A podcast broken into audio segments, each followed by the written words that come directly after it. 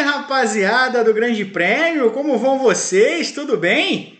Pedro Henrique Marum aqui para a edição 109 do Padocast. E hoje é uma edição. Sabe quando no colégio alguém vinha para você e falava, a professora de português, de redação, falava: Ó, hoje o tema da redação é livre. Era o que todo mundo queria, né? Quando eu estava no colégio, por exemplo, no começo dos anos 2000, as pessoas queriam falar de internet, o advento da internet, a evolução da internet, e ninguém mais aguentava escrever sobre internet. Então o que você queria? Você queria escrever ficção, queria escrever sobre esporte, você queria uma redação de tema livre. Hoje a gente vai ter o mais próximo que a gente pode chegar do tema livre, que vai ser a avaliação dos pilotos da Fórmula 1. Vamos tocar no nome dos 20 felizardos que fazem parte do grid, sem muita ordem. Quer dizer, a ordem vai ser do, do, da classificação do campeonato. Mas não vai ter muita ordem quem vai falar o quê. Quem quiser falar, vai falar e vai falar o que quiser. Não tem essa, não tem regra. Hoje é o Padocast 109, tema livre. Eu tô aqui, claro, com Gabriel Curti, Evelyn Guimarães, a produção de Rodrigo Berton. Mas antes, antes de passar para o nosso tema livre, Claro, eu vou fazer o serviço dos nossos amigos, os nossos irmãos da Central 3 que produzem e editam o Padocast todas as semanas. Então, se você acabar aqui de ouvir, e ouça até o final, é fundamental ouvir até o final, você é, vai lá no feed da Central 3 e escute os podcasts, escute tudo que eles têm a oferecer em áudio, tem política, geopolítica, futebol, samba. Tem a gente, evidentemente. Então, tem uma miríade de coisas que vocês podem ir lá ouvir. É sensacional. Vão lá, escutem os nossos companheiros da Central 3. Mas seguindo adiante, nós vamos começar a nossa lista e, evidentemente, na hora de começar a nossa lista do campeonato, tem uma pequena explicação. A gente acabou de passar pela sétima etapa do campeonato nós estamos fazendo nesse marco de um terço da competição. Depois faremos de novo na sequência da 15ª etapa e lá na frente, no fim do campeonato, vamos fazer, vamos dar uma nota geral do campeonato para todos os 20 pilotos da Fórmula 1. Aproveitando esse momento, pós-GP da França, vitória de Max Verstappen, Max Verstappen lidera o campeonato por 12 pontos e a Red Bull também está na frente da Mercedes. E é claro que assim, desta feita, antes de passar para os pilotos, eu pergunto a Evelyn Guimarães. Evelyn Guimarães, a quantas anda o nível de pilotagem do Mundial de Fórmula 1 de 2021? Olá, Pedro Henrique Marum, adorei essa essa abertura toda. E só quero dizer que você me, me levou para o colégio também e me lembro da minha mãe colocando os desenhos dos circuitos na capa dos meus cadernos. Isso me deu uma memória afetiva. Eu tinha todos os circuitos na, na capa dos cadernos, dos livros, e a minha mãe ficava procurando isso para desenhar direitinho. Olha só. É, e, co, olha, corriqueiramente, assim, recorrentemente, na verdade, uh, os temas é, sempre envolviam, quando era redação livre, quase sempre envolviam alguma coisa da Fórmula 1, vou confessar para vocês. Mas assim, é, era uma coisa meio. Era única, assim, era uma coisa meio, meio única assim na sala. E era legal isso. É, mas assim, oi Gá, oi B, estão aí também, todo o pessoal da Central 3 e a você que nos escuta a qualquer momento. Olha, o nível de pilotagem da Fórmula 1 em 2021 tá muito alto. Né? Acho que a gente pode é, dizer que sim. Existem, claro, é, alguns elementos no grid que não, não deveriam estar no grid, que, que, puxam um pouco a nota para baixo, mas a, a maior parte do, do grid tem pilotado fino, tem pilotado muito, tem, tem é, conseguido resultados muito melhores do que os carros que pilotam é, fazem. Então, assim, eu acho que a Fórmula 1 vive um momento muito bom mesmo, assim, nesse sentido técnico, mais técnico, assim, é, de muitos jovens, de uma geração muito, muito especial mesmo. Gabriel Curtia, quantas anda o nível de pilotagem da Fórmula 1? Fala Pedro Henrique Marum, Evelyn Guimarães, Rodrigo Berton, todos os amigos da Central 3, 3 todos os amigos ligados no Padocast. Pilota... O nível de pilotagem está bem alto. É, a temporada 2021 não é só na temporada 2021, né? Acho que os últimos anos já tem apresentado um grid é, de nível muito elevado. Já faz tempo que a Fórmula 1 não é mais formada por metade de barbeiros e metade de pilotos de bom nível. Essa proporção mudou bastante. É, acho que se a gente tirar uns 4 ou 5, todos os outros poderiam estar na Fórmula 1 é, em quase qualquer equipe. É, e acho que isso é muito importante, muito legal. É, se a gente for pensar, sei lá, nas sete principais equipes do grid, até oito, talvez todas elas tenham pilotos é, de nível muito alto. Então, a Fórmula 1 está muito legal de ver, não só porque ela está emocionante, não só porque ela está disputada, mas também porque ela está sendo muito bem jogada. Bom, vamos começar a falar da lista dos pilotos e, especialmente nesse começo, nos primeiros colocados, os pilotos das principais equipes, eu vou bater a bola com vocês. Vou passar para uma, depois vou passar para outra e vocês vão falando. Não, não, não, é só um que vai falar, não. É, então, Eve, claro, eu começo com o líder do campeonato mundial, dono de 131 pontos, Max Verstappen. Max Verstappen. Max Verstappen talvez seja uma. É, na verdade, assim, é uma das maiores histórias do campeonato até aqui. É, muita gente já falando que ele está pilotando assim é, a melhor fase da carreira dele. Eu acho que ele está pilotando muito mesmo, assim, é, é, sabe, uma, uma pilotagem que mistura é, cabeça, agressividade. É, ele está conseguindo domar também o, o ímpeto dele de, de ir pro, né, pro roda-roda toda, toda a corrida. Ele está conseguindo pensar no campeonato, mas eu acho que o Max ainda vai melhorar em, uh, mais na carreira dele. Acho que ele, tem, ele, só tem 23 anos. A gente olha pro, pro Max Verstappen, parece que ele está é, há 50 anos na Fórmula 1, né? Porque ele entrou muito cedo e tudo mais, mas assim, é, ele parece um veterano mesmo, né? Um, alguém que já, já sabe o papel dele, mas na verdade ele só tem 23 anos, tá bem, é muito jovem ainda, com certeza tem um caminho longo ainda dentro da Fórmula 1 e ainda vai melhorar mais, ainda vai refinar essa pilotagem dele e domar a agressividade, o arrojo que ele tem, que é natural dele. Ele é muito bom em, muitas, é, em muitos aspectos, por exemplo, ele anda bem na chuva, é, ele é muito rápido de classificação, ele é muito bom de corrida, de ultrapassagem, de ritmo de corrida.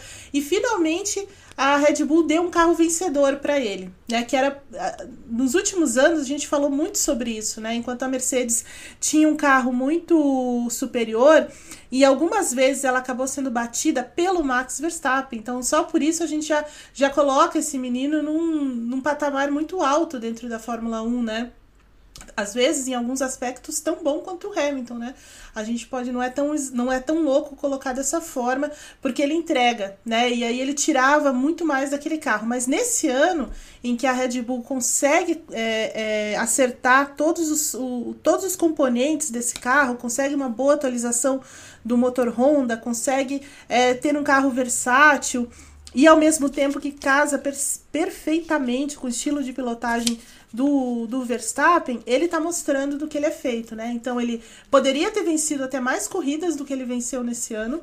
Né? Então, por exemplo, é, Baku ele não venceu e, e isso foi totalmente fora do controle dele, poderia ter. E a, e a, gente estaria aqui falando da terceira vitória consecutiva, mas ele poderia ter vencido no Bahrein, ele poderia ter vencido é, na Espanha, né? É, eu até coloco que ele poderia ter vencido em Portugal se a classificação tivesse sido melhor para ele.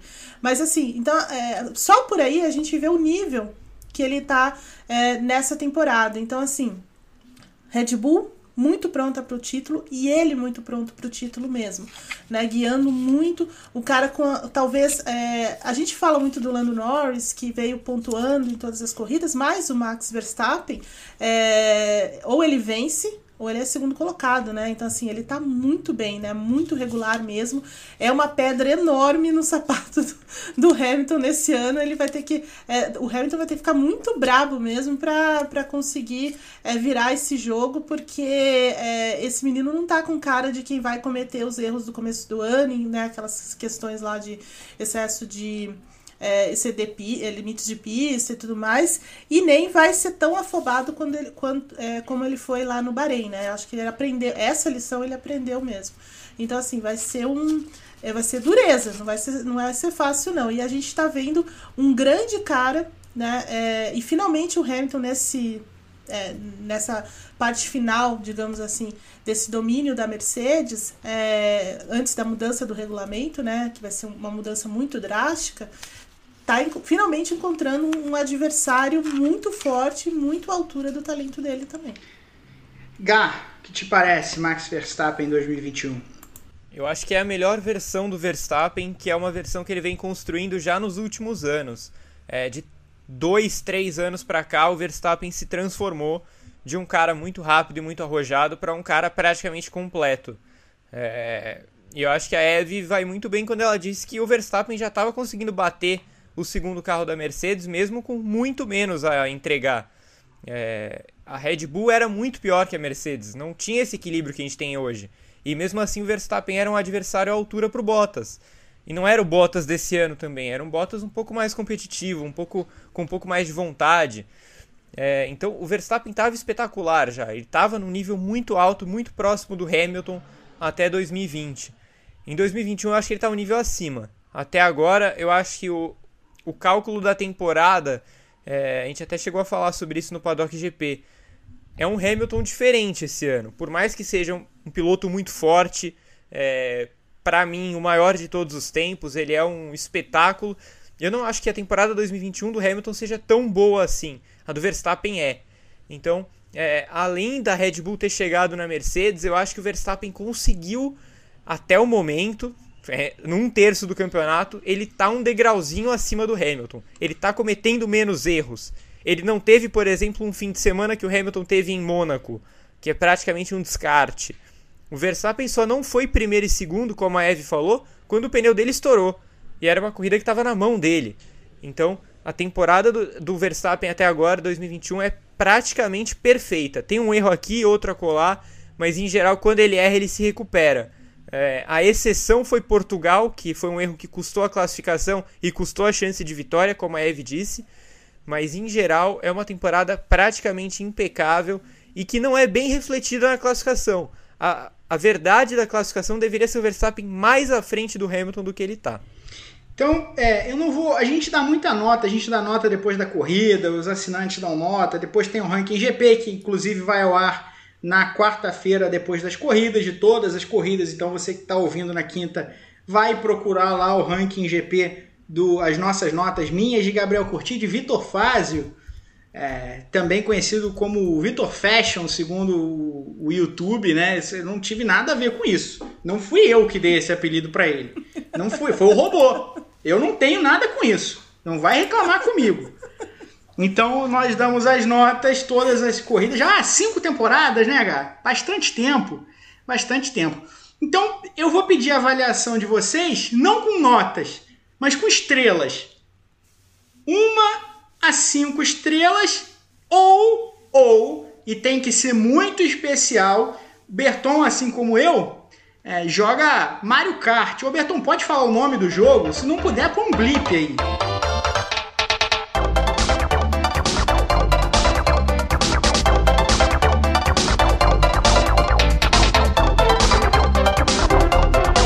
Bem, então pode.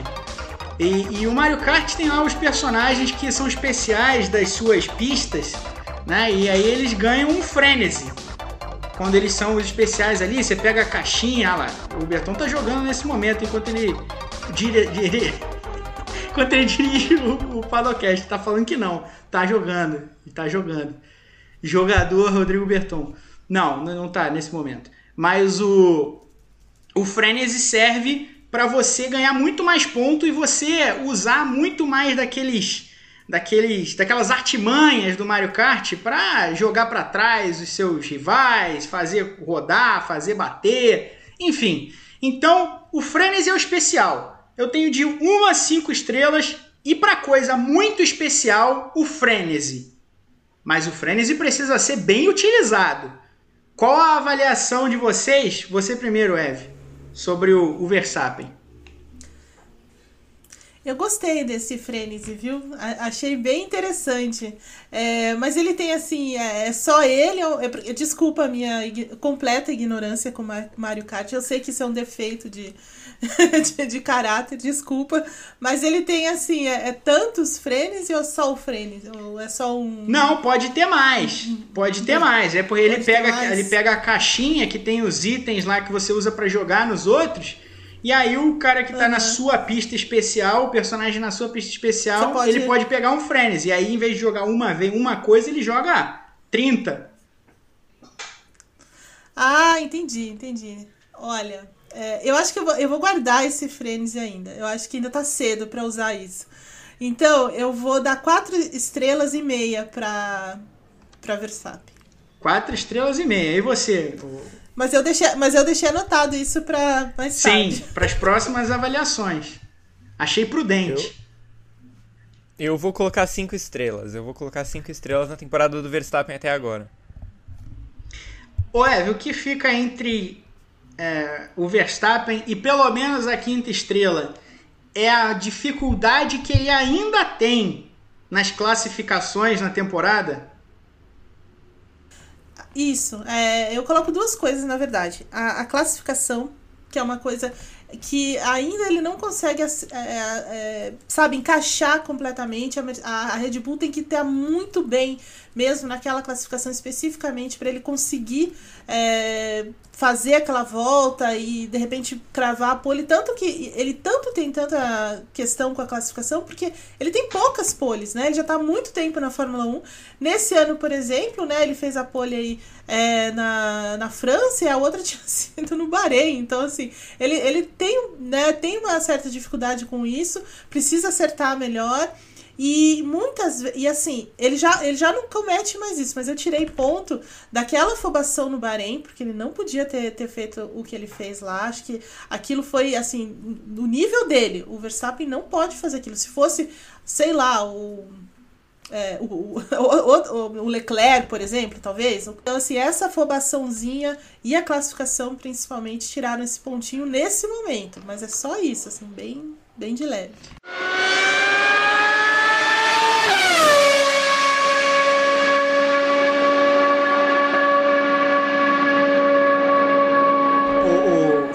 Gabriel, agora começando com você. Lewis Hamilton e seus 119 pontos. Cara, é, é meio que uma sinuca de bico, né? Porque ele tá em segundo, ele tá obviamente vivo na disputa pelo título. Na minha avaliação, o carro do rival é um pouco melhor que o carro dele.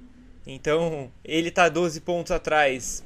É um bom resultado, é um resultado que, que não, não, não passaria muito por ele em condições normais, mas eu acho que passa. Eu acho que passa. Eu acho que uma análise mais a fundo, a gente vê que o Hamilton teve algumas atuações muito fortes, é, como no Bahrein. É, acho que na Espanha e em Portugal, as três vitórias que ele teve, o Hamilton foi muito bem. É, mas as provas em que ele não venceu, ele foi mal. É, não foram derrotas é, normais. Na França ele estava muito bem, até o momento em que ele foi ultrapassado sem fazer nenhuma resistência, sem oferecer nenhuma resistência ao Verstappen. Na Emília Romanha, ele atolou na brita por um milagre, alguém tirou ele de lá, uma força superior desatolou aquele carro, deu uma bandeira vermelha é, e ele terminou a corrida em segundo. É, em Mônaco, ele praticamente não esteve presente no fim de semana, foi quase um WO. E em Baku, ele apertou o maldito botão mágico e botou tudo a perder numa prova que ele estava muitíssimo bem. Então, é, é engraçado, porque é um Hamilton oscilante. Isso é muito doido. Um Hamilton que está irregular. Mesmo dentro das corridas, não só na temporada. Não é uma corrida boa e uma ruim. Às vezes, dentro da mesma corrida, ele tem sobe e desces. É, é, é uma temporada estranha do Hamilton até agora. Eu acho que ele precisa de mais se ele quiser vencer o Verstappen, porque a Red Bull está muito forte esse ano e essa pontuação é mentirosa. Ela é uma pontuação causada por aquele estouro de pneu do Verstappen. É, a realidade é que o Hamilton vai ter que subir um pouquinho o nível para conseguir manter essa hegemonia de títulos. E pela sorte absurda que ele deu em Imola, né? Ele podia estar uns 50 pontos atrás. É. Para mais. É. Sabe o que, que, me lembra essa temporada do Hamilton? O começo da, de algumas temporadas, é, ainda quando a Mercedes. Do começo da era híbrida, sabe? Com o Rosberg ali, que ele é, tem umas. Ele dá algumas. Uns, ele tem uns vacilos, também tem umas quebras e tudo mais, e acaba que no segunda parte do ano ele tem que recuperar é, muitos pontos, né? Ele já virou 40 pontos atrás, coisas nesse sentido, no, no, mas só que era um outro Hamilton. Aquele Hamilton do que a gente está acostumado, né? Nos últimos anos ele veio ele vinha pilotando né, o, assim, o fino mesmo, né, mesmo em condições, por exemplo, como na Turquia, é, ou aquela corrida em que ele termina com três pneus e não sei o que, sabe, aquele é o Hamilton mesmo, o, o Gá é, definiu muito bem a temporada do, do Hamilton em 2021, é estranho, é muito estranho, né, é, em, em, lá no Bahrein ele faz uma corrida Hamilton mesmo, em que ele também controla, é, ali poupa bem os pneus, que ele é meio que um mago desse, nesse sentido, né? E pega o, o Verstappen depois, né? Arma uma armadilha ali para ele naquela curva 4. É, aí em Imola, a coisa começa a desandar quando ele perde a, a ponta ali pro, pro Verstappen, né? E aí tem aquela inexplicável. É, ele mesmo diz, né, que ele saiu ali completamente malucão para tentar recuperar rápido as posições e, e vai para o lado úmido da pista sabendo que era, que era ruim, né? E aí a gente faz um parênteses, né? O Russell fazendo isso, né? É, deixando o lado, o lado ruim para ele. É, e, e, é isso, ele consegue sair, volta, tem uma sorte incrível com a bandeira vermelha, chega em segundo. Aí você já pensa, bom, esse é o Hamilton, né? Porque mesmo nessas dificuldades ele consegue contornar com essa sorte sobrenatural que ele tem mas aí a coisa né, fica. Aí vai, vem Portugal, em que ele também é, é, tem uma boa corrida lá, consegue anular completamente o Verstappen e, e, a Red Bull. Depois Barcelona, e aí a partir de Barcelona, a impressão que eu tive que era, não, agora ele vai, agora vai engatar mesmo, agora vai engrenar, porque foi uma vitória importante, uma vitória na base da estratégia e tudo mais, mas não é o que acontece, né? Em Mônaco, logo, logo na, na sequência, ele desaparece da prova, uma apatia, fica reclamando, não consegue tirar me, na, nada do carro. É, e aí você tem que. Você, a gente tem que cobrar porque o Bottas estava melhor do que ele, muito melhor do que ele. Né? Se não fosse aquele pit stop eterno, o Bottas poderia ter terminado na frente, enfim. Então, assim, cadê o, o, o Hamilton, né? Baku, de novo com dificuldades, mas ele consegue se recuperar e aí joga fora a vitória. E, a, e, aí vem é, a França de novo. Mas assim, é, ele tá muito oscilante, estranhamente oscilante nessa temporada. E a impressão que eu tenho é que assim, eu até falei isso no, é, no paddock. Ele me parece que tá ainda tateando a temporada, tateando o que até onde o Verstappen e a Red Bull podem ir. É, e ele e, e, passa uma impressão de que assim, eu posso vencer a qualquer hora, eu posso mudar esse jogo a qualquer hora, porque eu já fiz isso antes.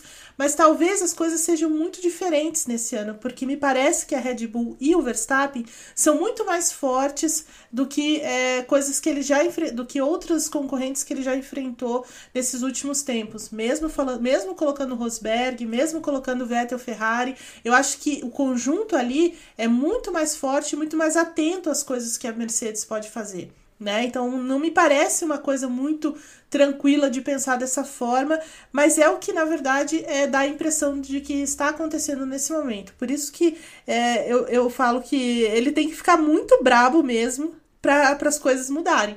Se ele continuar nessa tocadinha, é muito capaz de, de acabar se, se entrando em apuros aí no, no final dessa, dessa temporada, principalmente por causa do equilíbrio entre as duas, entre as duas é, equipes, né? Então, é, se a gente for definir, eu acho que é, a irregularidade dele tá muito. E é, e é muito estranho. Acho que o, o Gal usou a palavra.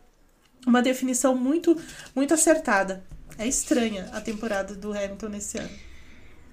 Então, avaliações. Eu, eu, vou, eu vou ficar com, com três estrelas e meia. É, eu eu quase, quase dei três estrelas, mas vou ficar com três e meia. Três e meia também. Eu acho que ainda faltou um pouquinho aquele em Imola, né? Não é uma coisa muito né, é comum, é, a dificuldade extrema em, em Mônaco, né, e o desaparecimento dele naquela corrida inexplicável. Né? É, em Paul Ricard também tem uma coisa que a, a, Mercedes ainda não respondeu e nem o Hamilton, né? Que naquela volta ali, depois do primeiro pit stop, o cara tomar seis décimos do Verstappen na volta de saída do box é muito estranho, né? Muito estranho mesmo. Fora o fato dele não ter nem esboçado uma briga com o Verstappen no final da corrida. Eu entendo ele pensar no campeonato, mas assim, né? A gente podia ter visto uma briguinha maior. Então, 3,5 para o rapaz. Agora, vamos ao sujeito que há duas semanas o pessoal estava perguntando quando estrear, quando vai andar junto com o Verstappen, quando vai aparecer. Bom, ele já é terceiro colocado no campeonato. Sérgio Pérez e seus 84 pontos, Evelyn. Deixa só eu pegar aqui uma coisa sobre o Sérgio Pérez, Michel Pérez Mendonça. Porque é aquela coisa do sobrenome dele lindamente. Mas assim, o Pérez é alguém que é, é bonito de ver correr, porque ele é muito combativo, né? Ele é muito guerreiro.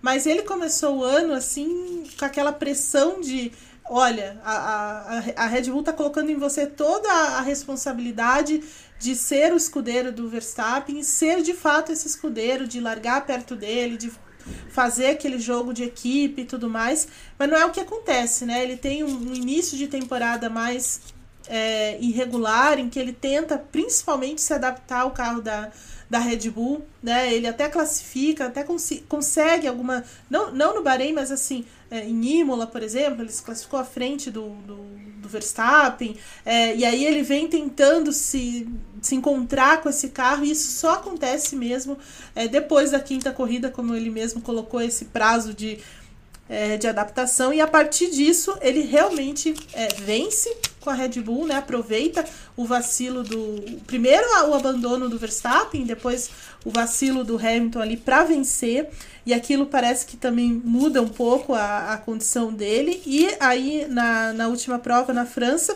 faz o que se esperava dele de, de, desde sempre trabalhar pela equipe, é, ajudar ali a, o trabalho mesmo de escudeiro, mas Além disso, ele tá com um desempenho de corrida muito bom. Né? O, o Pérez, assim, ele não é um cara de classificação, nunca foi. Mas em corrida ele é muito bom. E nesse momento ele tá fazendo coisas que o álbum é, não, não, não, não fez nos últimos anos, né? Que é largar nos, na, na, última temporada, por exemplo.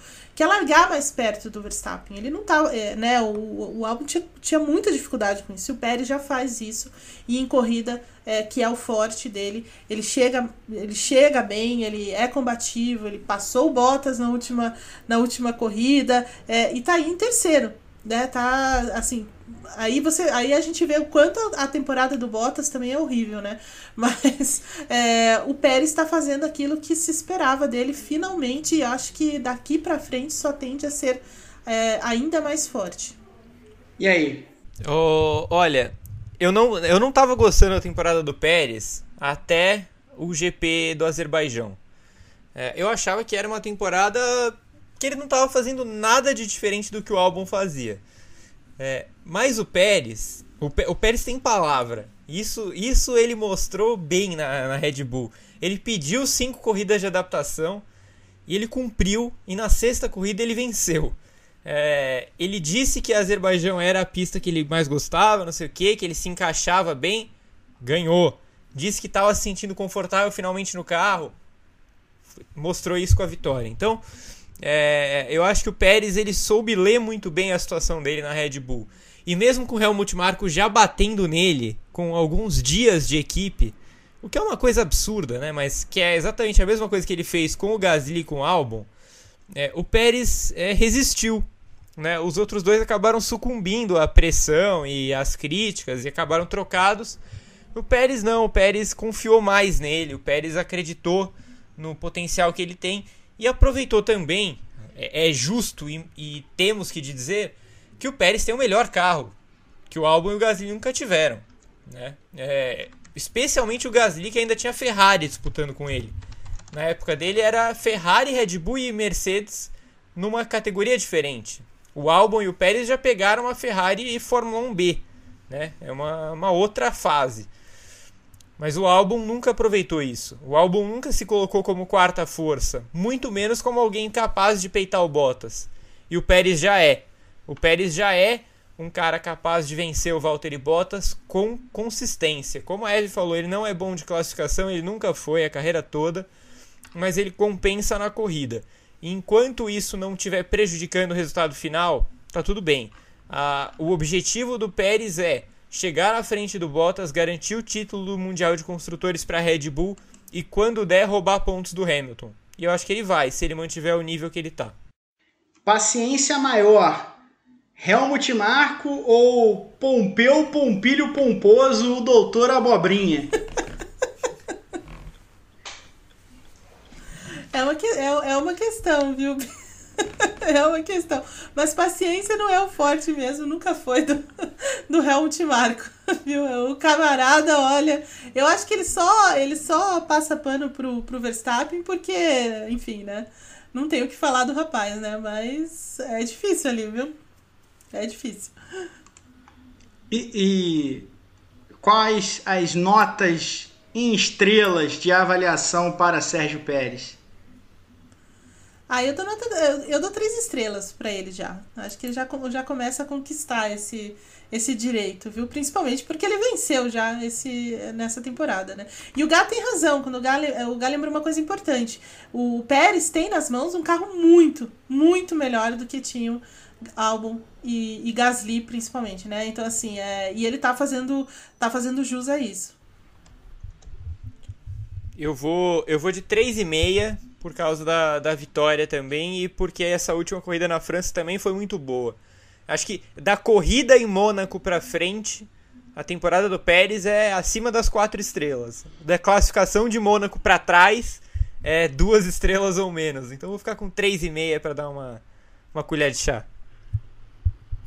Olha, a gente sabe que a McLaren não está no primeiro grau de, de equipes da Fórmula 1 né? mesmo nessa retomada, mesmo nessa recuperação de moral, recuperação histórica, eu diria, depois de anos assombrosos, dos piores de todos os tempos. Uh, mas o Lando Norris só ficou abaixo da quinta posição em uma corrida no campeonato, do Azerbaijão, ficou em oitavo. Então pontua, pontua sempre o máximo, a, a linha do limite que a McLaren pode fazer, né? Ou acima dessa linha, acima do quinto lugar, que seria o natural, e por isso ele tem 76 pontos no campeonato, é o quarto colocado, está na frente de piloto da Mercedes, o que parece a temporada de Lando Norris, Gá? Praticamente perfeita. Praticamente perfeita a temporada do Norris. É... A gente olha para o que ele tem nas mãos e fala assim: bom, o Norris precisa chegar em quinto toda a corrida. Quinto ou sexto, né? Teoricamente, porque ele tem um companheiro de equipe. Por mais que não pareça, ele tem um companheiro de equipe. É, então, a, a meta para o Norris tem que ser quinto ou sexto lugar. Com uma colher de chá para sétimo ou oitavo no fim de semana em que a Ferrari está muito bem. Fugiu disso para baixo é decepção. Para cima é espetacular. E ele conseguiu ir para cima disso três vezes já. Ele tem um quarto lugar e tem dois pódios. É, a temporada do Norris beira a perfeição. Eu acho que, é, tirando o GP da Espanha, em que ele realmente foi muito apagado e foi a única vez que ele andou atrás do Ricardo o tempo inteiro, é, tá 6 a 1 contra o companheiro de equipe que é muito forte. Ele tá liderando a Fórmula 1B, ele tá na frente do Bottas no campeonato. É, e, e, se a gente tinha alguma dúvida se Ferrari ou McLaren eram a terceira força, o Norris ajuda muito bem a explicar quem que está na frente, porque ele tira tudo que a McLaren tem a oferecer. É, eu acho que a McLaren é forte o suficiente para estar tá nessa posição. Não acho que o Norris esteja naquele estilo Noé, carregando um bando de animais. Não é o caso, não é o caso.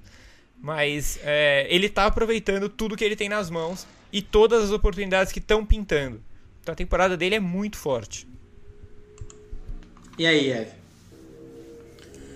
É, assim, não, não, não tem mais o que, o que acrescentar, mas assim, o, o, o Norris é uma grande surpresa para mim também, porque é, ele vinha em temporadas muito boas, sim, mas é, ainda oscilando, né? Um pouco por conta daqui, um pouco também por conta do carro, mas ele em si, assim, é, começava a corrida muito forte, depois acabava é, sumindo durante a, durante a corrida, então tinha, tinha algum desempenho um pouco oscilatório. Mas esse ano não, né? Esse ano ele tá. Ele, ele consegue começar e terminar a corrida na, com, com consistência, é, com, né, muito sólido, tirando tudo do carro, entendendo o carro que ele tem nas mãos. Eu acho que isso é muito importante. É, ele tá liderando a equipe. Né, se a gente for pensar que no, nos últimos anos o Carlos Sainz é que estava que tava nessa posição e estava muito bem nessa posição, então acho que o, o Lando Norris conseguiu herdar muito bem esse, esse posto e vem liderando a, a, a McLaren. E isso num, numa equipe que hoje tem Daniel Ricardo, que é um cara que já venceu corrida, já andou pela Red Bull, já tem uma grande experiência na Fórmula 1 e ainda se bate para. Ainda está se batendo para adaptação, né? E o Lando Norris, assim, vem deixando o Ricardo no chinelo mesmo, né? E com grandes atuações, pódio, um quarto lugar, é, colocando a, a, McLaren mesmo no, no posto que ela tem que estar, estar mesmo, porque assim, a, a Ferrari até fez pole e, e, e, tudo mais, mas ela não, nunca foi regular como é a McLaren nesse momento. Então, assim, e isso vem através do trabalho do, do Lando Norris. Então, temporada é, muito boa mesmo, sensacional. É, um crescimento técnico absurdo desse menino que tem só 21 anos também. Avaliações. Nota 3,5 para a temporada do. 3,5, 4, né? Quase. Não, 3,5, vai. 3,5. Aqui a gente pode colocar, né? 3 estrelas e meio, pode, pode mudar, claro. né? Não tem aquele autoritarismo do briefing. Tema livre, né? tema livre. é isso. Eu, eu acho que vai ser a maior diferença de notas que a gente vai ter aqui, hein? Cinco estrelas pra temporada do Norris. Olha só. É bom, é bom. Olha, é, é justo. Vamos para Valtteri Bottas, o futuro ex-piloto da Mercedes. Olha, o Valtinho, como gosta de chamar o Gabriel Curti, ele, ele, ele tá em apuros, né? Coitado. Ele, ele tá no bico do Tuyuyu mesmo, assim, né? E isso desde o começo da temporada, coitado. Porque a coisa não tá bem para ele, né? Aliás, eu acho que o, o Bottas tá no, no, no bico do Tuyu desde do, do, do GP de Saki do ano passado. Entendeu? A, a temporada, a, a fase do Bottas tá bem ruim desde aquela, da, daquele GP é, maldito para ele, quando o Hamilton teve que pegar a Covid, né? Teve que ser substituído por Russell, foi o, o pior para ele, né? E ali a gente. Ali foi. ele morreu. De lá pra cá, como ele ah, já morreu. tinha contrato, ele tá sendo carregado, igual aquele filme O Morto Muito Louco, sabe? Que eles vão carregar. que os caras ficam. É, exatamente. Levanta o carro. É. É isso, é isso, exatamente. Ele morreu naquele. Ele tá lá no deserto, enterrado em algum lugar, certeza. A alma dele ficou lá. E, e assim, é só o corpo que tá aí, né? Sendo levado pra tudo quanto é lado. Porque é, ele não consegue se adaptar a esse carro que também. O carro da Mercedes é uma coisa que a gente tem que falar também. Ele não é tão fácil como ele já foi, né? Um carro bem diva mesmo, ele, né, ele precisa domar ali aquele, aquele carro e ele não tem, ele, né? Ele não tem talento suficiente, não tem para fazer isso, né? Assim, é aquela coisa de você, ele não, sabe, ele não pode dar alguma coisa que ele não tem. Então, é isso, né? E além de tudo, uma cobrança enorme, uma pressão enorme, ele tem é um contrato de um ano só com a Mercedes. Desde o começo do ano falam, escuta, e quando vai ser a decisão? E quando o Russell vai chegar? E quando não sei o que vai acontecer? Então, assim, essa é a vida do Bottas, né? É, e aí ele tem, tem muitas, muitas atuações ruins, classificação que antigamente até era um ponto forte dele, né? Às vezes chegou a bater o Hamilton em classificação algumas vezes, né? É, nem isso ele consegue fazer mais. É, não oferece nenhuma resistência. Essa última corrida, por exemplo, na, na França, né? No final da corrida ele traz aquele aquele chilique, nossa, vocês têm que aprender a me ouvir, porque não sei o que lá e tal. Aí o Toto vai e disse, nossa, eu fiquei feliz porque, cara, ele tá vivo, né? então, é um, é um lampejo, né? Mas assim, é, é muito ruim, muito ruim mesmo, e ele não tá se ajudando, já não. Parece que ele mesmo também largou mão do negócio. Então, assim, é, é, dureza a vida do Bottas e corre o risco muito. Ainda que eu acredito que a, a, Mercedes não vai dar o braço a torcer, mas é, se comprometer demais, como já vem comprometendo no campeonato, não ficaria surpresa de da Mercedes, olha, vai é, procurar sua turma, vem Russell de uma vez e vamos embora. E aí, Gá? Ah, é isso. Eu nem tenho muito a acrescentar. Eu acho que o Bottas não tem qualidade suficiente para fazer, para tirar tudo desse carro da Mercedes, como a Eve falou, mas ele também não tem tesão suficiente para isso, é, para tirar tudo do carro, para disputar as posições na pista com o Hamilton, mas principalmente com o Verstappen. É, isso que aconteceu na França não foi a primeira vez, em que o Bottas simplesmente não está ligando para o que a equipe precisa. Ele sabe que ele não vai ficar lá, então ele não vai fazer o menor esforço para fazer o time campeão de novo. Então acho que é, é uma temporada muito apática, muito fora é, do padrão para um piloto de equipe que quer ser campeã. É, e já vou dar aqui minha nota, então, para a gente acelerar.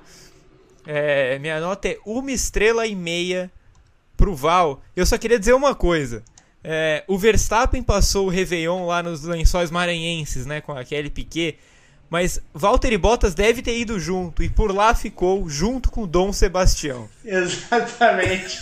Dom Sebastião está de volta ao Padocast. É sempre bom recebê-lo novamente.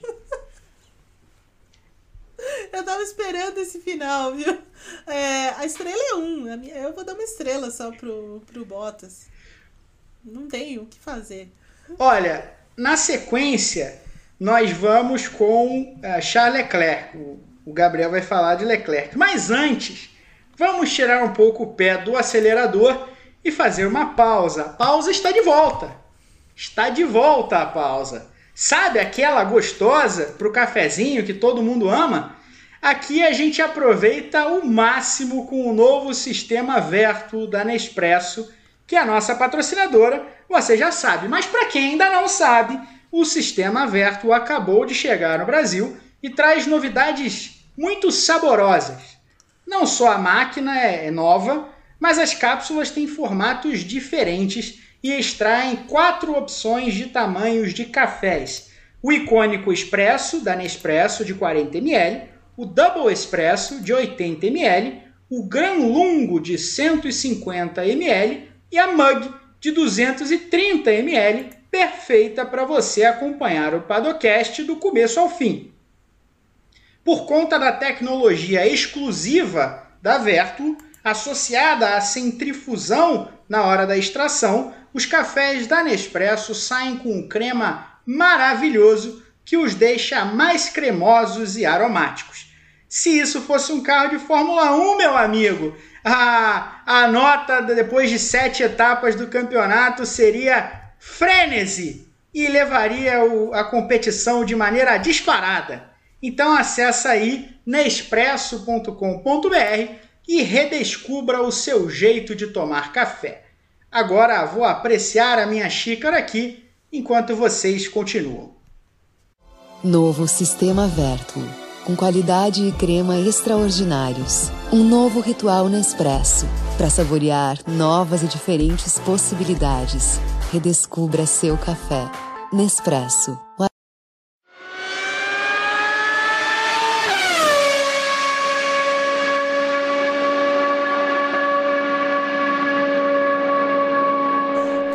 Então com Charles Leclerc, né, que é o nosso próximo piloto aqui da lista, é, eu acho que a, aquela, aquela história de a última impressão é a que fica, às vezes é meio, meio verdade, né? Então, na, na minha avaliação do Leclerc, tem que pesar também o GP da França, que foi um horror, né, um horror completo. É, tem um outro ponto também, que é o fato do Leclerc ter feito aquela pole em Mônaco e ter estourado o carro no Q3, tem impedido de brigar pela vitória na corrida de casa, mas aí ele fez a pole em Baku. É... Eu acho que a temporada do Leclerc ela não é longe de oscilações, ela tem suas oscilações, tem seus problemas, mas em geral é alguém muito forte de classificação, muito forte mesmo, e que ainda sofre com ritmo de corrida como a Ferrari sofre. Então ele não consegue compensar o problema da Ferrari de ritmo de corrida só com o muito, o grandioso talento dele. Ele é muito talentoso, mas ele não consegue ainda fazer essa Ferrari é, deixar de perder tanto em corrida quanto ela tem perdido nos últimos anos. De qualquer jeito, é uma temporada boa. O Leclerc, é, a gente estava falando da McLaren, né? Então eu acho que o Leclerc tem como meta ficar sempre ali no top 6 ou 7 nas corridas. E ele tem feito isso quase todo fim de semana. Então ele está entregando o que a Ferrari precisa. É, eu vou dar 3 estrelas e meia para o Leclerc, é, porque acho que é uma temporada boa, mas que pode ser ainda melhor. Ele vai conquistar o pódio. Aí na, na próxima avaliação acho que essa nota tende a subir. Eu concordo com o Gá, assim, é... eu gosto muito da pilotagem do Leclerc, eu acho que ele tem uma pilotagem muito suave ao mesmo tempo muito rápida, muito veloz, é, ele sabe tirar, o que tirar dessa Ferrari, ele conhece muito bem o carro, é, é, claro que nessa temporada a Ferrari está sofrendo demais em ritmo de corrida. Ela conseguiu corrigir alguns, alguns problemas que ela tinha em velocidade de reta é, e retomada e coisas nesse sentido, mas ela ainda está sofrendo muito com o ritmo de corrida porque os pneus estão desgastando, desgastam demais de forma geral. E esse é um problema. Isso foi o que aconteceu é, em Paul Ricard além da estratégia da Ferrari não ter sido tão é, inteligente, mas ok, né? Acontece. Mas assim, é, eles conseguem em até algum momento driblar isso, mas em corridas tão fo fortes de ritmo como foi por Ricard e outras corridas nesse ano, fica mais difícil, né? De qualquer forma, ele fez uma, uma né, fez duas poles nesse ano. É, é claro que em Mônaco aquele erro né, pegou mal e tudo mais, mas assim, é, ele é muito rápido de classificação, mas a temporada dele, como um todo, é, é, é, regular, né? Não tem o que fazer e ele tá tirando o que dá dessa Ferrari. Ele cresceu muito no ano passado, quando a Ferrari teve problemas muito mais sérios, e mesmo assim ele conseguiu extrair alguma performance é, durante, a, durante a temporada e isso fez dele um piloto ainda melhor.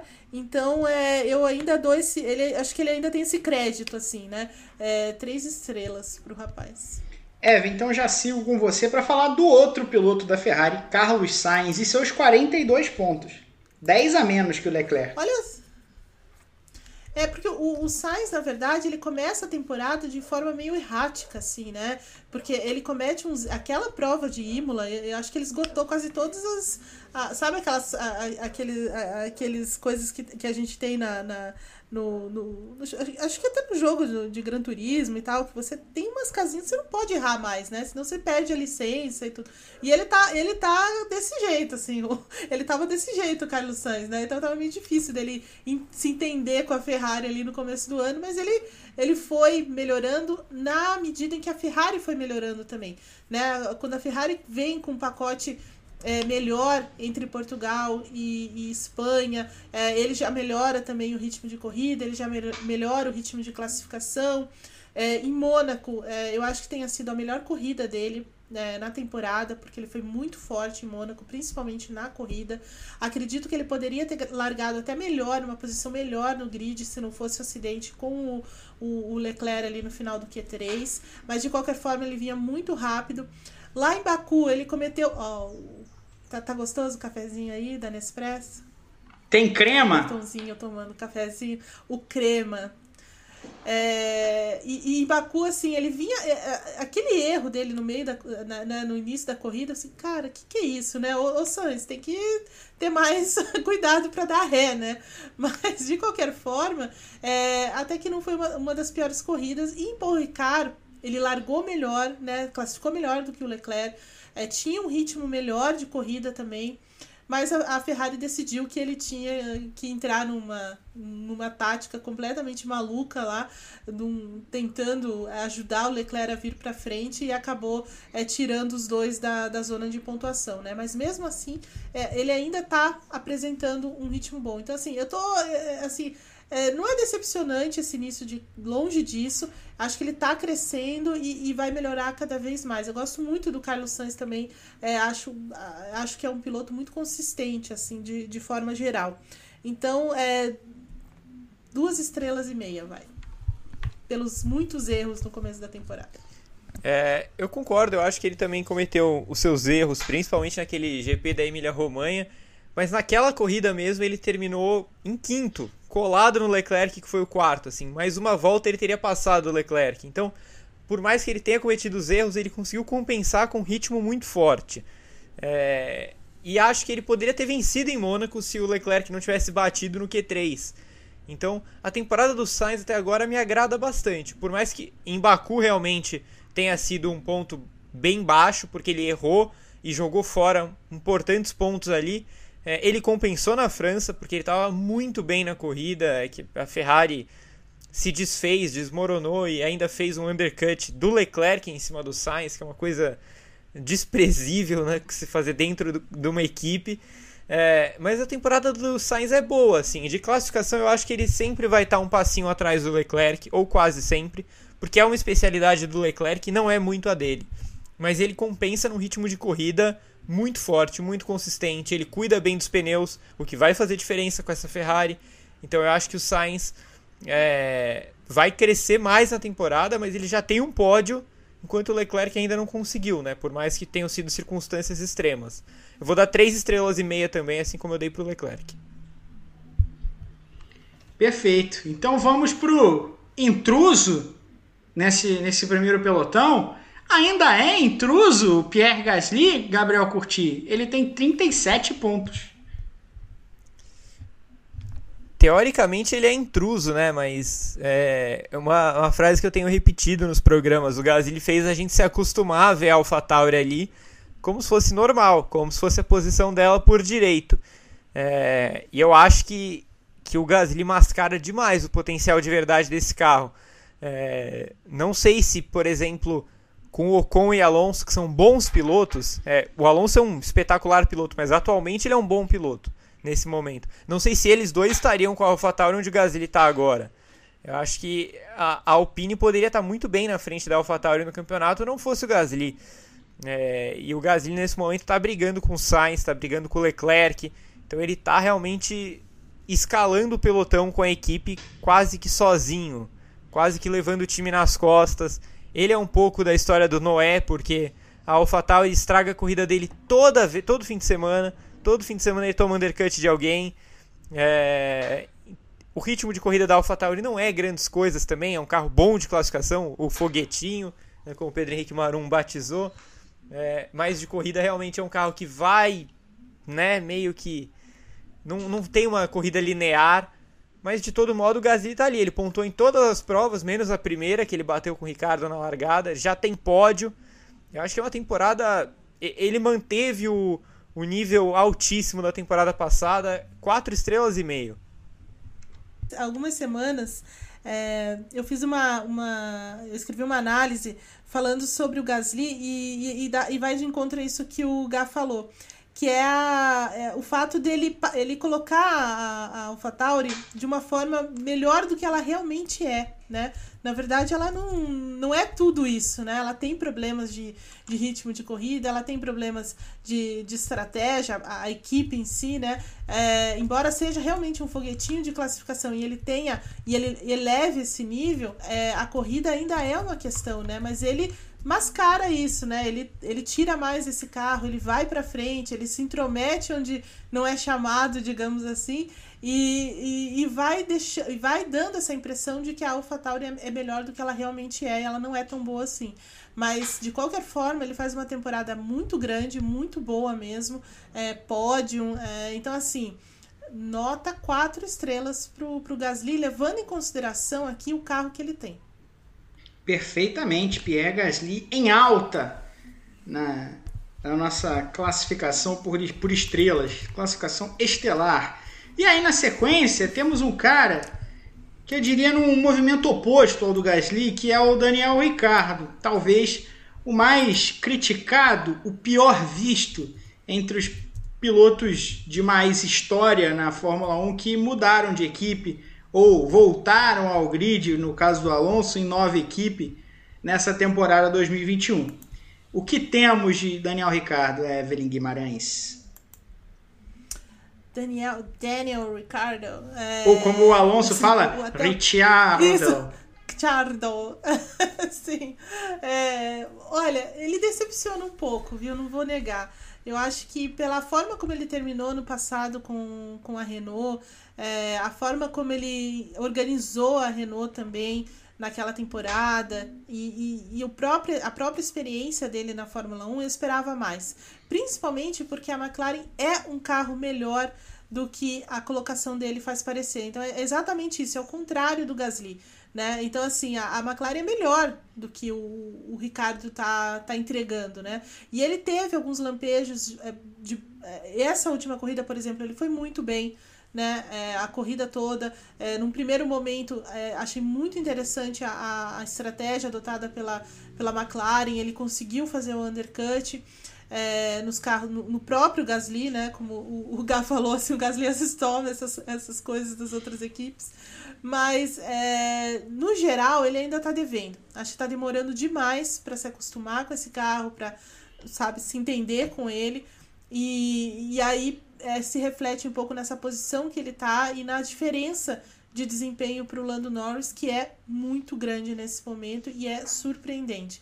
Então, assim, o Ricardo é, é, um, é um pouco de. tem um pouco de, de decepção, sim, nessa primeira parte de temporada. Eu esperava uma adaptação mais rápida é, e, uma perform e performances melhores, é, principalmente nesse momento da temporada, por exemplo, né?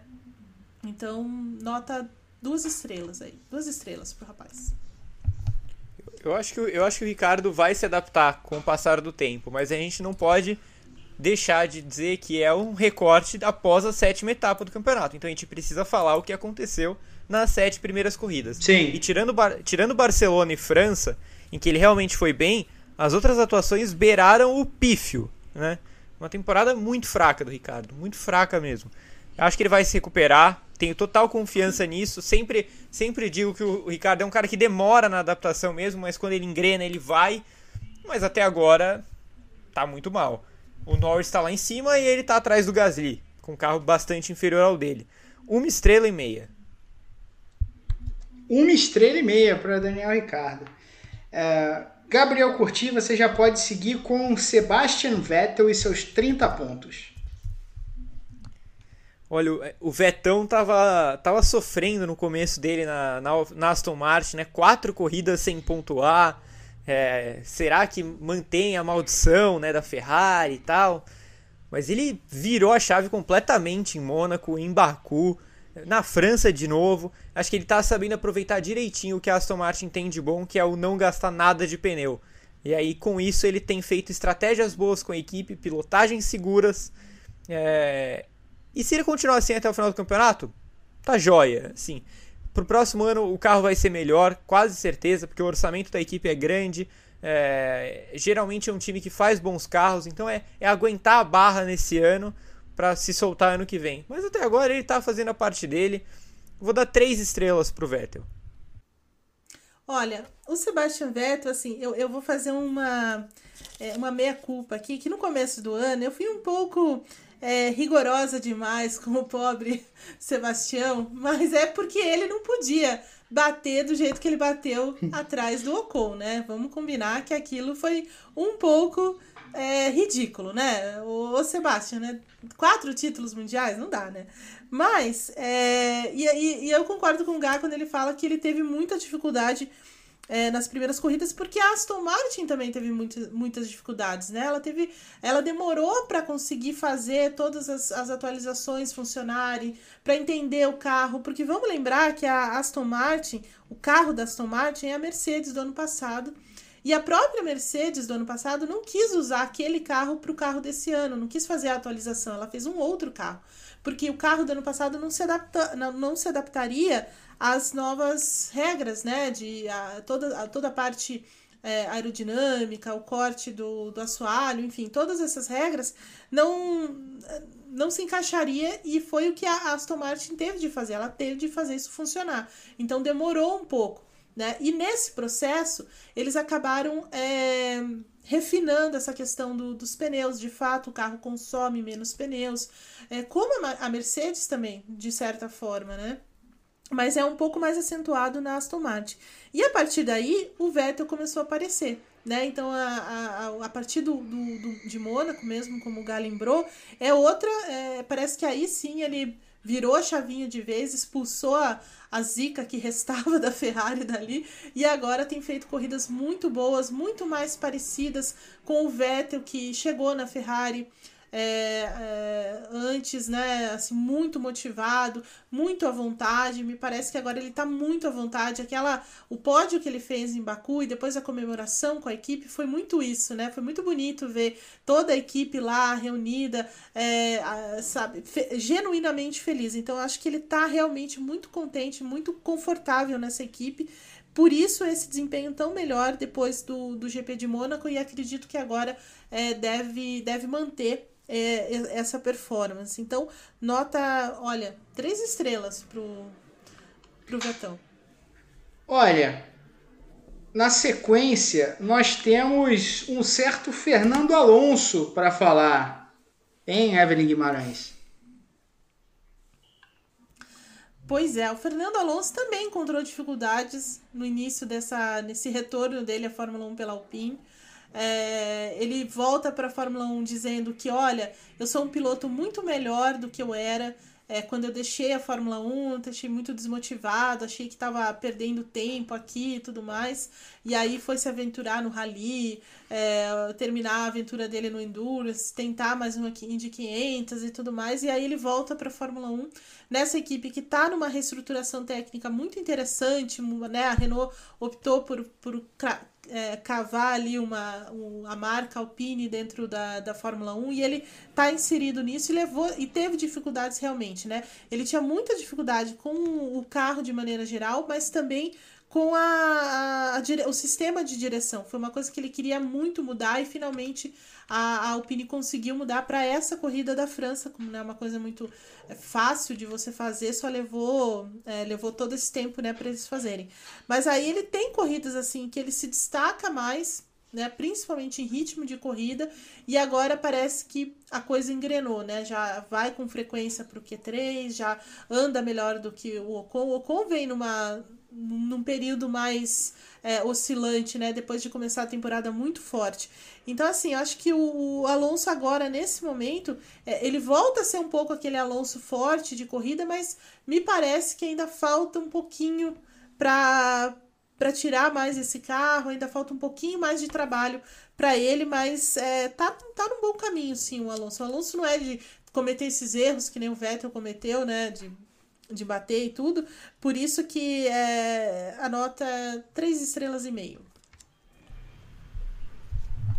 Eu vou. Se alguém me dissesse três semanas atrás que eu estaria dando três estrelas para a temporada do Alonso, eu ia xingar. ia falar, vai para casa, tá louco, você tá maluco. Mas o Alonso realmente, depois daquelas duas voltas finais de Baku, merece três estrelas. Eu vou dar três estrelas para ele. Acho que ele virou o jogo em cima do Ocon instantaneamente. É, a gente vai falar do Ocon em seguida, inclusive. Mas o Alonso já é o principal piloto da Alpine no campeonato, já faz uma temporada decente e com um viés muito de alta. Acho que o Alonso precisava daquelas cinco corridas do Pérez também e agora ele tá, tá de volta. Tá vendo? É, estar louco e estar errado não, não, são coisas obrigatórias. Você pode estar louco e estar certo, não, não são excludentes. Já é, é a vitória de Bartolomeu Guimarães, a temporada de Fernando Alonso. Ô, ô Gabriel Curti, já que você falou de Esteban Ocon, vamos a Esteban Ocon, porque ele parecia, e aí é uma opinião minha, eu ainda acho que o nível de pilotagem dele na temporada é superior ao do Alonso, de certa maneira, mas a, a, a classificação da temporada coloca o Ocon cinco pontos atrás do Alonso. Para o Max Verstappen, que tem 132, 131, cinco pontos não é grande coisa, mas para quem tem 17 e 12, é uma distância considerável. É isso, é isso. Eu acho também que a temporada do Ocon tecnicamente é melhor que a do Alonso. É, mas o Ocon entrou numa fase complicada nas últimas corridas, principalmente na França ele foi muito apático. É, acho que pesa, de novo, é a mesma ideia do Leclerc da última impressão é que fica. E, e ficou uma impressão muito ruim que ele deixou na, na corrida de casa. Ele foi muito facilmente batido pelo Alonso pela primeira vez no ano que o Alonso bateu ele com tanta facilidade. Ele geralmente estava. Até, na verdade, Baku, o Ocon estava liderando o Alonso em quase todas as sessões. É, então, é, é, estranho o que aconteceu nas últimas duas etapas, mas é a realidade. O Alonso andou na frente dele. Eu acho que a temporada não é ruim, é melhor que de 2020. E ele pode se recuperar, mas tem que se recuperar logo. Então eu fico com três estrelas também. Esteban Ocon, eu, eu, concordo muito com isso. É, que ele vem. Ele, é, ele tem uma temporada melhor do que o do Alonso no geral. Ele tá atrás do Alonso, principalmente por causa da, da corrida no, em Baku, né? Porque ele abandona a corrida com problemas de motor. Então acaba que o Alonso se aproveita desse momento. O Alonso também tem um final de corrida espetacular lá no Azerbaijão. É, depois de dizer, de reclamar do Azerbaijão estar no começo, né? Porque até esqueci de dizer isso, mas o Alonso, né, tinha dado como justificativa para pouca para o pouco desempenho dele no começo do ano é o fato da temporada começar em, em corridas em que ele não estava muito bem acostumado, né? Olha o Miguel. Mas tudo bem, o Alonso pode dar esse migué em algum momento, né? Mas assim, o Ocon tem de fato uma, uma temporada melhor do que o Alonso no geral, de, de, de adaptação melhor ao carro, de tirar a velocidade desse carro e ser consistente, né? Mas me parece que alguma coisa aconteceu aí é, entre essas corridas de rua e também o, assinatura do contrato, né? Ele agora renovou por bastante tempo com a, com a Alpine, talvez tenha relaxado um pouco, mas precisa voltar para o prumo dele. É, e acho que quando ele voltar, a coisa retoma de novo. Mas no geral, ele está com uma temporada muito boa mesmo. O Ocon não sentiu a presença do Alonso dentro da equipe, não sentiu a pressão de ter o Alonso ali, foi tocando o barquinho dele. É, tá bem escaldado, de fato, o Esteban Ocon, né? Então vou dar três estrelas para ele também. Olha, daqui para frente eu vou pedir para você um só falar. Aliás, quando chegar no George Russell, eu vou pedir para os dois falarem de novo, mas no restante eu vou pedir só para um falar, mas o outro dá nota no fim também. Então vamos lá, Evan, Lance Stroll. Lance Stroll, eu vou dar, eu vou dar é, é, três estrelas e meia para ele, porque ele tá muito bem, o Lance Stroll. Ele deixou para trás completamente o apelido dado por Vitor Martins de paiê, ele não é mais um paiê, ele se, esfor ele se esforça muito, ele é muito trabalhador nesse sentido, é, ele vem, vem aprimorando a pilotagem dele e aprendeu muito com o Pérez, vem aprendendo muito com o Sebastian Vettel, a gente vê pouquíssimos erros do, do Stroll agora, é uma pilotagem consistente ao longo do ano, é claro que ele também é, teve alguns, né, o pneu furado lá na, na, em Baku também ajudou a baixar um pouco a classificação dele, mas ele não tem perdido muito não pro, pro Vettel, né? Então, assim, muito bem mesmo o, o Lance Stroll nesse início de temporada. Nota é, três estrelas e meia para ele mesmo.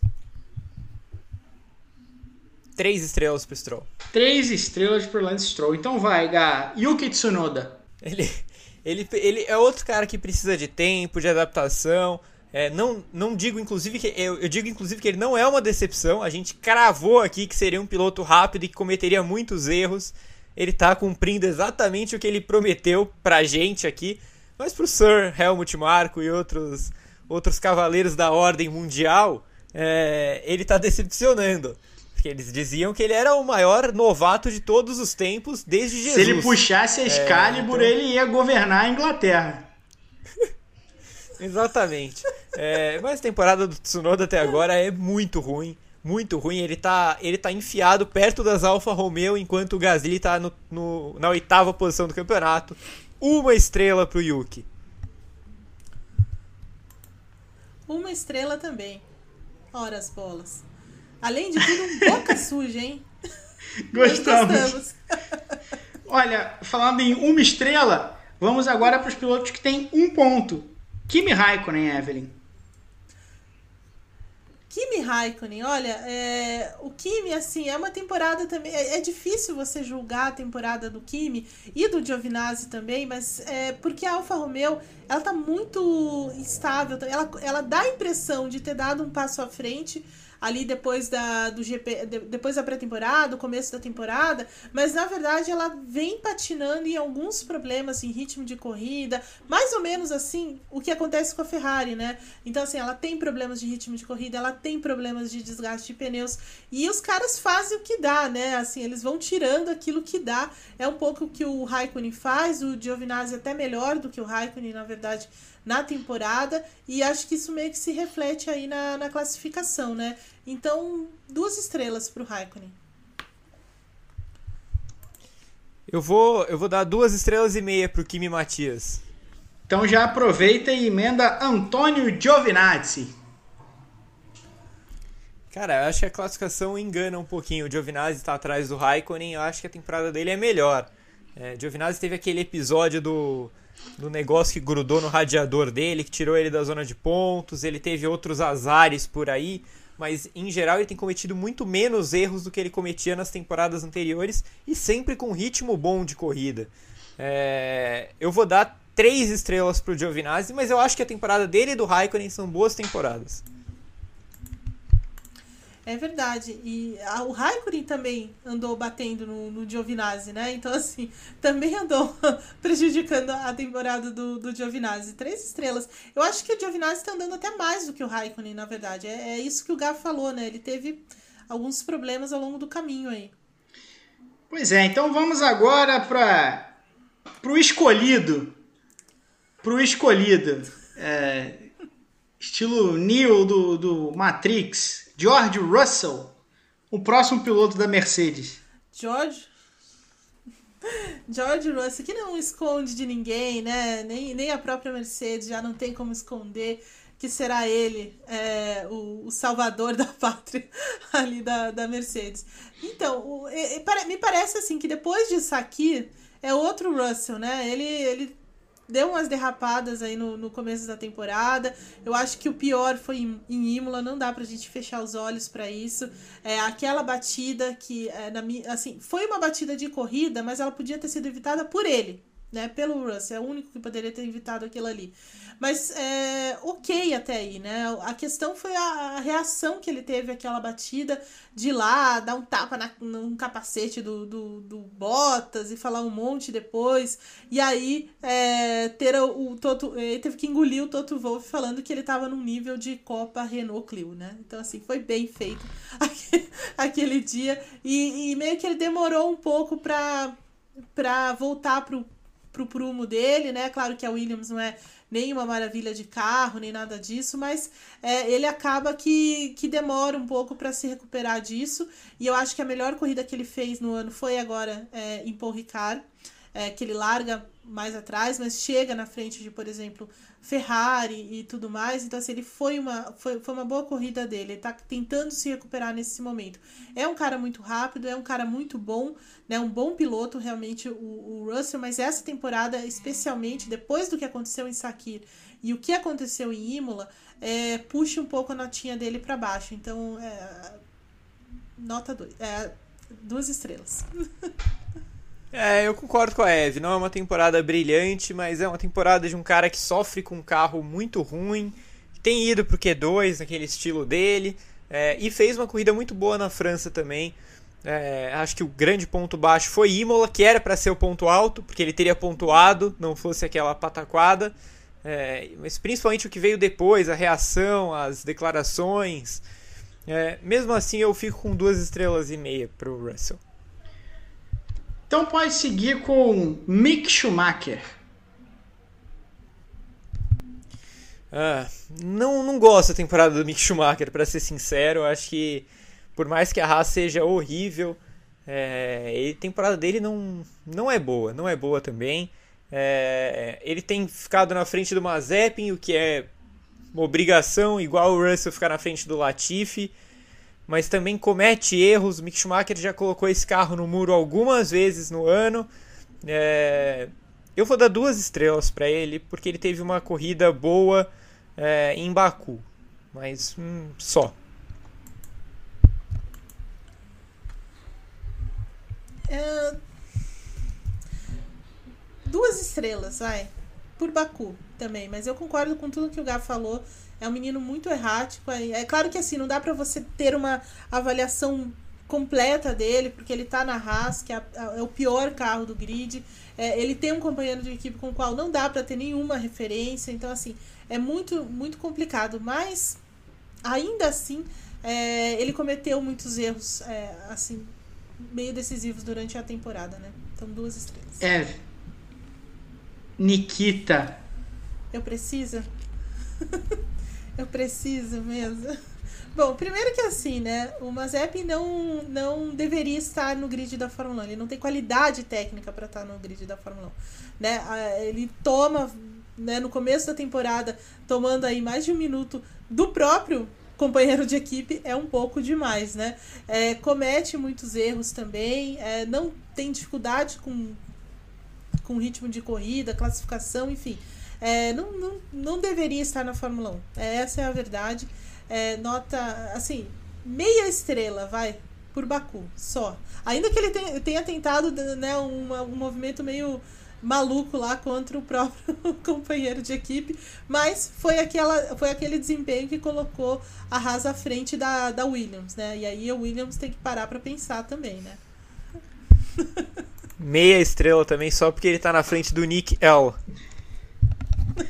Então pode falar do homem, o, o Gá. Nicolas Latifi.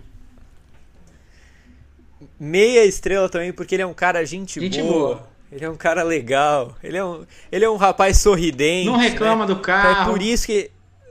Não reclama, sabe? Bonzinho. É por isso que ele ganha meia estrela minha.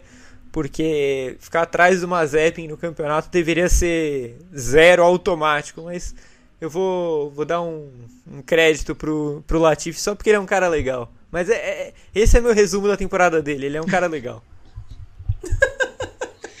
é, porque o Latifi é a mesma coisa, né? Ele também não tem qualidade técnica para estar no grid. Quando você perguntou pra gente lá no início, olha, é, o, o, grid e, e, a pilotagem da, e, e tudo mais, é, o Mazepin e o Latifi é o que puxa a nota para baixo, né? Os dois não deveriam estar aí na, na Fórmula 1, talvez nem Mick Schumacher, é, e, e, é isso, assim, a, o fato de estar atrás do, do Mazepin também é, é dose, né? Mas vamos passar um paninho na cabeça do, do Nicolas, né? Como o Gá disse, ele é simpático, é, é legalzinho, canadense e tal.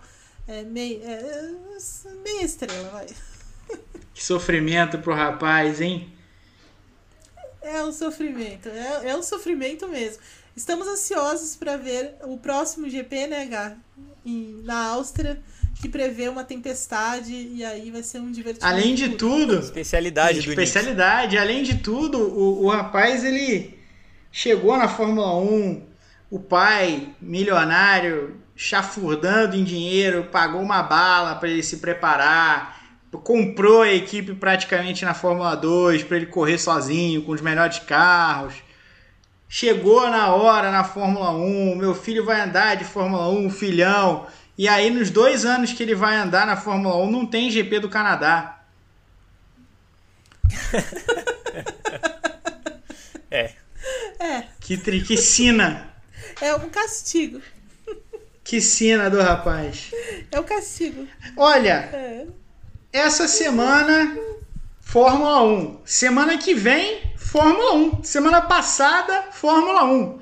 Não para mais agora. agora virou. É, agora é o famoso toyotismo, né? É, vira, tem ali toda toda semana, todo dia passa um novo na fábrica, na linha de montagem tá chegando. É aquela coisa industrializada ao máximo. Então, GP da Áustria, Red Bull Ring, casa da Red Bull, Spielberg. Rapidamente, o que esperamos para o GP da Áustria, Evelyn? Olha, é, é, olha, olha, olha, Pedro, é, é um GP em que assim, a, se você olhar só para a pista, só para o histórico, você vai dizer, olha, a Mercedes chega lá com alguma vantagem sobre a Red Bull, principalmente por conta das características do carro e tudo mais, da pista, né, uma pista de velocidade e tal. Mas do jeito que a temporada tá agora, não dá para você cravar isso completamente, porque a Red Bull me parece que vai andar bem em todo e qualquer circuito. Então, assim, vai ser de novo uma corrida muito equilibrada entre as duas, talvez até decidida aí por, por estratégias, se não chover. Como o nosso Gabriel Lotterman ali falou no, no GP, no, no Paddock GP nessa semana, me parece que vai cair um pouco de água lá né, vai invadir a pista do Red Bull Ring. E aí a coisa muda toda de figura, e aí só Deus sabe o que pode acontecer lá. É, lembrando só que tanto o Verstappen quanto o Hamilton são especialistas é, em pista molhada, né? Então, assim, eu, assim, tende a ser uma corrida divertida e caótica se realmente São Pedro abrir a torneirinha por lá. E aí, Gal, o que esperar nessa nessa chuva no cartódromo, cartódromo grandão do Red Bull Ring. Exato. Se chover mesmo, vai ser legal demais, né? Quem não gosta de andar de kart na chuva? Uma sensação única. É... Com carros de Fórmula 1 deve ser melhor ainda. Mas pro Latifi vai ser ruim, né? A gente sabe que ele não é um especialista. Não só ele, o Bottas também. O Pérez não é um grande piloto de chuva. Inclusive, eu estava vendo outro dia um vídeo com as melhores corridas do, do, da década, né? Que a Fórmula 1 postou. Postou no fim do ano passado. E tem um monte de corrida na chuva. Em quase todas o Pérez bate. É uma coisa espetacular. É, mas vamos ver, tem um grande carro agora nas mãos. Tem outros pilotos que andam muito bem na chuva. É óbvio, Verstappen Hamilton, mas tem o Ocon, tem o Gasly, o Leclerc teve seus momentos, o Sainz teve seus momentos na chuva Stroll. também. É, o Ricardo também, o Stroll. O Stroll, sempre que chove, ele se mete lá na frente.